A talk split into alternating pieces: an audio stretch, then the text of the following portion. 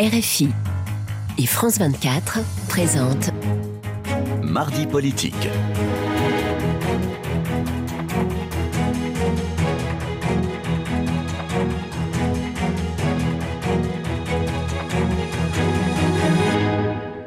C'est l'heure de Mardi Politique sur France 24 et RFI. Bonsoir Frédéric Rivière. Bonsoir Roselyne, bonsoir à tous. Et ensemble, nous recevons Olivier Dussopt. Bonsoir. Bonsoir. Vous êtes ministre du Travail, du Plein Emploi et de l'Insertion. Merci donc d'avoir accepté euh, notre invitation. Alors c'était il y a six ans, hein, il y a un rapport par an euh, du corps, le Conseil d'orientation euh, des retraites, dans son rapport qui prévoyait un retour à l'équilibre du système au milieu des années 2020. Mais ils s'étaient trompés, peut-être qu'ils se sont fait taper sur les doigts, ils ont refait leurs calculs, euh, voilà, et cette fois, cette année, euh, le système replonge dans le rouge en 2023. Euh, on peut se demander comment être sûr cette fois que les prévisions soient les bonnes du corps. Il y a un rapport du corps chaque année.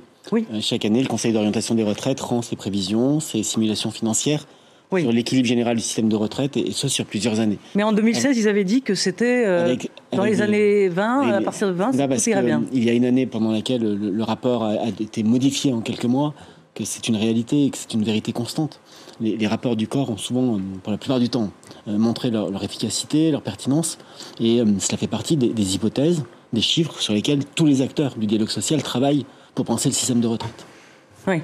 Mais alors, euh, alors ce que j'ai pas compris, c'est que ce constat que fait le corps, pourquoi euh, Eh bien, la CFDT dit, et elle a lu, j'imagine, ce, pavé qui fait euh, je ne sais pas combien de pages. Des centaines de pages. voilà, dit il n'y a pas le feu au lac, on n'est pas d'accord. La, CFDT, c'est plutôt le, syndicat réformiste, et ils sont vent debout. Donc, comment, pourquoi c'est si pressé? Alors, il faut remettre les choses dans leur contexte.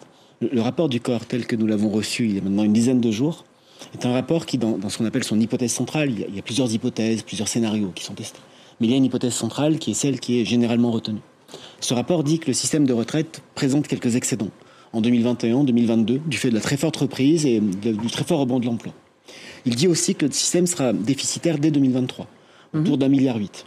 Qu'en 2027, le système sera déficitaire de 12 milliards 5 et, qu'en 2030, nous serons presque à 20 milliards de déficit. Et si on avait des hypothèses économiques extrêmement bonnes jusqu'en 2030, ça serait 15 euh, milliards. Mais c'est quand même 15 à 20 milliards de, déficit.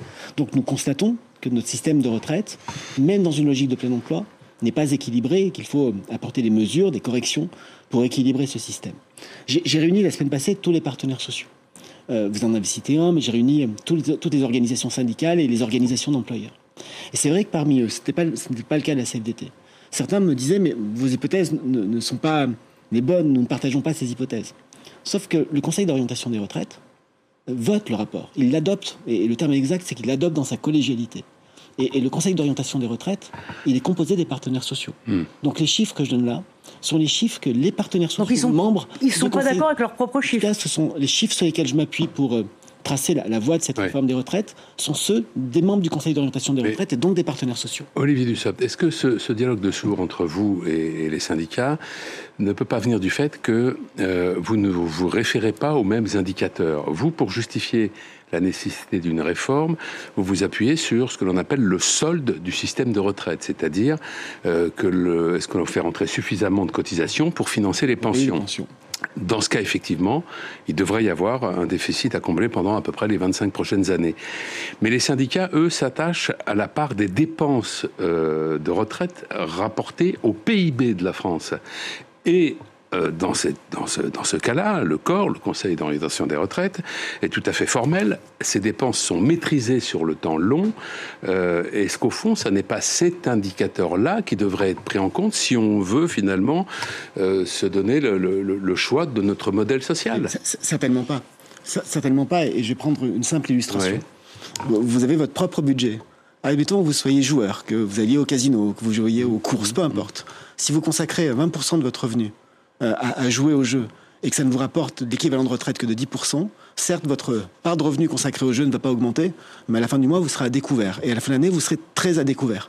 Et donc, dire qu'on mesure la maîtrise d'un système financier en, mesurant la, part du PIB que l'on consacre à une politique plutôt qu'à une autre, ça n'efface en rien la question des déficits.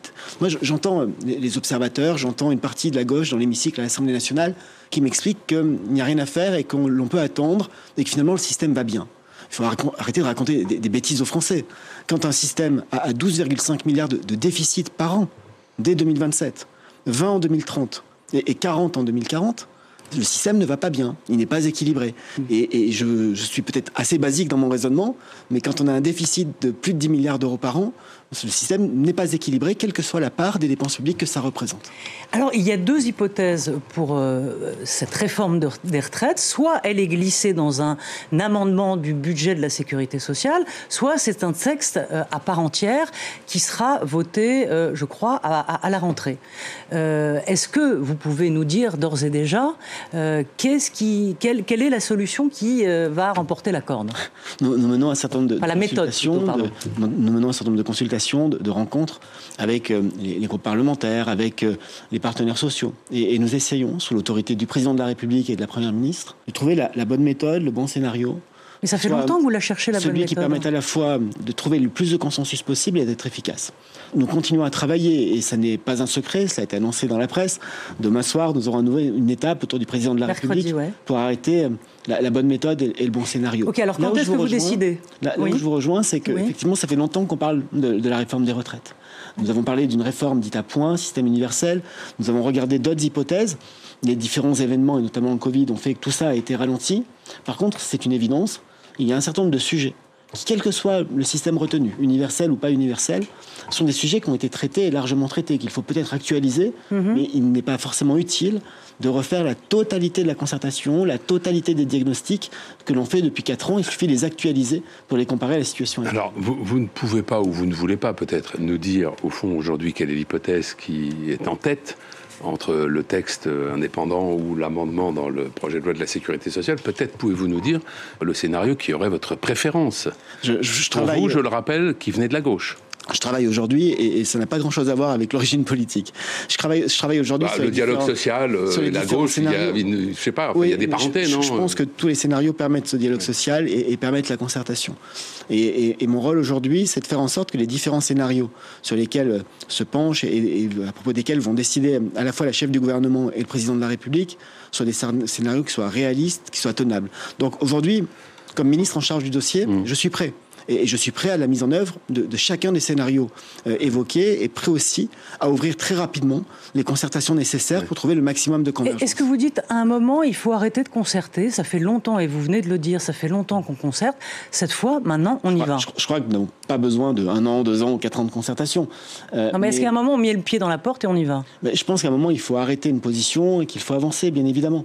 Mais même quand on, a dit, quand on a dit cela, dans un dialogue social aussi euh, fourni que celui qu'on peut avoir en France, avec euh, des sujets qui dépassent très largement le cadre des retraites, la, question de la concertation reste euh, pendante et, reste utile. Et, je vais même un cran plus loin. Il, y aura nécessairement un moment de débat, d'examen parlementaire, et même pendant ce temps-là, la concertation reste utile parce qu'on peut toujours améliorer un texte. Est-ce que vous êtes sensible euh, aux mises en garde de vos amis du Modem qui disent très clairement que si ça devait être euh, la méthode forte, c'est-à-dire l'amendement dans le projet de loi de sécurité sociale, euh, ils ne voteraient pas? J'entends tous les avis, j'entends tous les avis qui sont exprimés et ils sont nombreux d'ailleurs à être exprimés. Certains préconisent d'aller très vite, d'autres préconisent de prendre beaucoup plus de temps. moi, je, répète, mon, rôle, c'est de Là, je parle du Modem. Hein. le Modem est assez unanime sur le fait qu'il ne faut pas que ça passe en force. François Bayrou l'a dit très clairement. J'ai entendu tout cela et, je sais aussi quels sont les, enjeux et quelles sont euh, euh, les nécessités même qu'il y a à mener cette réforme pour qu'elle s'applique dès l'été 2023. Donc il y a différents avis qui sont évoqués. Et qui décident à la fin En tant que, ministre du Travail mmh. en charge de ce dossier des retraites, je le répète, je, suis prêt aux différents scénarios. Et autour du président de la République cette semaine, nous avancerons dans cette réflexion et ensuite nous poserons un calendrier pour permettre à tout le monde de savoir où on va et comment on y va. Donc c'est Emmanuel Macron qui décide. Mais c'est un projet qu'il a porté pendant sa campagne présidentielle. Il, lui a il lui a parfois été fait grief de s'être autant engagé sur euh, la réforme des retraites. Et de ne pas la faire. Et donc il est légitime. Et il est mandaté pour le faire, pour euh, mener cette réforme. Il dit lui-même que pendant son premier quinquennat, parce que le sujet n'avait pas été aussi porté pendant la réforme, pendant la campagne présidentielle, il n'était pas d'une certaine manière mandaté par le peuple français pour le faire. Cette fois-ci, il l'est. Alors, euh, Elisabeth Borne l'a dit euh, hier, donc peut-être que vous allez pouvoir un peu éclairer notre, notre lanterne. Euh, le gouvernement refuse de toucher à la durée de, cotisation et elle ne veut pas non plus baisser les pensions. Donc, vous allez forcément... Pardonnez-moi, mais ce qu'a dit Elisabeth Borne, c'est que nous ne voulons pas baisser les pensions oui. et que nous ne voulons pas augmenter les cotisations. Oui, et j'ai dit... Vous avez parlé de, durée de cotisation. Oui, de durée de cotisation, voilà. Donc, vous allez allonger euh, euh, l'âge effectif de, départ. Forcément, c'est là-dessus que vous allez pouvoir jouer. lorsqu'on ne veut pas creuser la dette, lorsqu'on ne veut pas augmenter les cotisations, et quand on veut non seulement maintenir les pensions, mais aussi augmenter les pensions minimum. Et le président de la République s'est engagé à une pension minimum de, de 1100 euros par mois pour une carrière complète. Mm-hmm. Il faut effectivement des recettes. Et, la meilleure façon de trouver des recettes, c'est que collectivement, nous puissions travailler plus. Travailler plus, c'est à la fois travailler plus à l'échelle d'une vie, notamment en fonction de l'augmentation de l'espérance de vie, ça passe soit par l'allongement de la durée de cotisation. Il y a déjà une réforme qui est en œuvre, la réforme dite euh, réforme Touraine, euh, votée en, 2014, qui consiste à aller progressivement de 42 à 43 annuités. Et l'autre levier, c'est l'âge d'ouverture des droits, qui est aujourd'hui fixé à 62 ans. Le président de la République, comme la Première ministre, ont dit à l'occasion de la campagne présidentielle puis de la campagne des législatives que par rapport à cet engagement de campagne, par rapport à cet item de campagne présidentielle autour des 65 ans, le président de la République a dit pendant l'entre-deux tours que lorsqu'on veut rassembler, il faut savoir bouger. Et la première ministre a dit qu'il n'y avait pas de totem. Moi, j'ai une ligne, une ligne rouge, ou en tout cas euh, une ligne conductrice. C'est que dans, ce temps de concertation, quelle que soit sa durée, ce que, je souhaite, ce que, ce que j'aimerais entendre des différents partenaires sociaux, organisations syndicales comme organisations d'employeurs, c'est à la fois les demandes d'amélioration du système, elles sont nombreuses, sur la retraite minimale que j'ai évoquée, sur la pénibilité pour mieux la prendre mmh. en compte, mais aussi comment on équilibre le système. et je n'ai pas de, religion à la matière. Si on arrive à, une réforme qui permette l'équilibre du système et donc sa pérennité, donc sa, solidité pour les générations futures, tout, peut marcher. Ouais, euh, enfin, ce que vous dites au fond, si, on arrive à trouver une retraite qui plaît à tout le monde, j'ai rien contre. C'est un peu ça. mais euh, le contraire nous aurait étonné. Figurez-vous que ce que je dis plus exactement, c'est que dans cette discussion sur le système de retraite, on, est parfois face à des positions un peu paradoxales vous, avez un grand nombre d'acteurs qui vous disent que ça serait très très bien que l'on puisse euh, augmenter le niveau des pensions et qu'on puisse mieux prendre en compte la pénibilité. Ça coûte de l'argent. Où est-ce qu'on le prend? La réponse n'est pas toujours au rendez-vous. Et dans le même temps, vous avez d'autres acteurs qui nous disent euh, il est important d'augmenter l'âge de départ, mm. mais qui, dans le même temps, plutôt côté employeur, ne font pas toujours les, les efforts nécessaires pour le maintien des seniors dans l'emploi, ce qui est aussi un enjeu de cette réforme. Et donc, notre rôle, c'est aussi de, partager à la fois une forme de consensus sur la situation, le déficit, mais aussi de lucidité. Non, non, non, mais je voulais pas vous couper en plein milieu, mais je, voudrais qu'on parle un instant de, la réforme de l'assurance chômage, puisque vous allez euh, retrouver oui, prochainement. J'avais juste une dernière, et je vous laisse très vite pour que euh, Frédéric, parce que je ne veux pas passer à autre chose. vous le disiez, dans, son premier mandat, il voulait euh, faire une réforme qui n'a pas pu mettre en place avec un système universel à point. Aujourd'hui, on nous explique autre chose, que cela servirait aussi pour la transition écologique, l'école et la santé. C'est donc de faire d'une pierre plusieurs coups. Est-ce que c'est cohérent et c'est un mélange de caisses en vérité. Parce que l'école, elle est financée par le budget de l'État. Vous, savez, quand on, a, quand on a un système avec 12 euh, milliards de déficit dans 4 ans, 5 euh, ans, et 20 euh, milliards à, échéance 2030, la, première utilisation des économies réalisées, c'est pour équilibrer le système. Et évidemment, quand on équilibre le système de retraite... Mais pourquoi vous avez financé autre chose Pardonnez-moi, mais je, vais au bout. Quand, vous équilibrez le système de retraite, même si vous revenez à zéro, vous ne dégagez pas des recettes supplémentaires. Par contre, en, termes de, charges financières pour l'État, et pour les finances publiques en général, pas seulement l'État, mais les, comptes sociaux sont aussi parmi les comptes publics, vous, retrouvez hmm. non pas des marges, parce qu'il y a toujours des déficits, mais un peu plus de capacité à faire. Alors, je le disais donc, Olivier Dussopt, vous allez prochainement retrouver euh, les partenaires sociaux pour discuter d'une autre réforme qui pourrait être aussi euh, un peu explosive, celle donc de l'assurance chômage. Quel est le point de départ de votre réflexion dans, sur ce sujet? Est-ce que vous considérez que le système actuel est trop généreux? Qu'il y a trop de profiteurs du système? Je, ne dirais jamais profiteurs, parce qu'il ne faut pas et, jamais stigmatiser les, demandeurs d'emploi. Mm. Et, la plupart d'entre eux, l'immense majorité d'entre eux, sont en, difficulté lorsqu'ils sont mm. demandeurs d'emploi on a un des systèmes les plus protecteurs en Europe. C'est certainement une fierté. Protecteur tant sur les conditions d'accès à l'indemnisation. Il faut avoir travaillé 6 mois sur les 24 derniers mois, que sur la durée d'indemnisation, puisque nous pouvons aller jusqu'à 24 mmh, mois, mmh. alors que dans bien des pays européens, c'est entre 6 et 12 mois. Nous avons aussi une situation qui est un peu paradoxale, mmh. un peu contradictoire. Le chômage a baissé.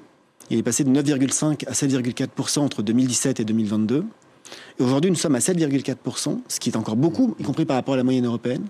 Et, et la première difficulté des entreprises, à, l'exception de l'énergie, enfin, dire, de recruter. Euh, voilà, la difficulté à recruter. Mais ça, c'est un vieux sujet. Ça fait, ça fait ah. des décennies qu'on entend dire qu'il y a un problème d'adéquation entre l'offre et la demande dans matière d'emploi. Ça fait des décennies qu'on n'a pas connu la tension qu'on connaît. Je, vous donne juste un chiffre. Et, c'est ma, ma, déformation budgétaire de, m'appuyer sur des chiffres. En 2017, il y avait 50 offres d'emploi disponibles chez Pôle emploi pour 1000 demandeurs d'emploi inscrits. Aujourd'hui, il y a 170 offres disponibles pour 1000 demandeurs. C'est une multiplication par deux et demi. Et donc, nous devons à la fois quand les choses vont bien, rendre les règles de l'assurance chômage plus incitatives, quand elles vont mal, plus protectrices. Par contre, et, je l'ai dit cet après-midi devant la commission des affaires sociales, où j'ai défendu euh, d'ores et déjà ce texte, ça ne suffira pas. Il faut continuer l'effort que nous faisons sur la formation. Et là, vous considérez que les choses vont bien en ce moment euh, et, dans, un an sur, le, marché de l'emploi, quand on a autant de difficultés de recrutement et quand on constate le nombre de créations d'emplois nets depuis le début de l'année, les choses vont très bien. Mais vous me dites, et dans un an? Mais justement, ce que nous voulons construire, c'est un système qui permette d'être plus incitatif et donc un peu plus dur quand les choses vont très bien, mais qui soit aussi plus protecteur quand les choses vont mal. Et nous avons démontré que nous savons le faire. En 2020, pendant les périodes de confinement, c'est notre gouvernement qui a pris la décision de prolonger les, droits des chômeurs qui arrivaient en fin de droit pendant les périodes de confinement pour justement les protéger. Est-ce que le président de la République euh, ne cherche pas à réformer comme si les législatives n'étaient pas passées par là et comme s'il n'avait pas perdu la majorité absolue à l'Assemblée nationale? Le président de la République cherche à, réformer pour tenir les engagements qu'il a pris devant les Français. Il, a réalisé, il faut tout oui, mais entre le moment où il a pris des engagements, où il a été élu, et maintenant, il y a eu les législatives. Oui, et avec une majorité relative, mais une majorité, et aucune majorité alternative.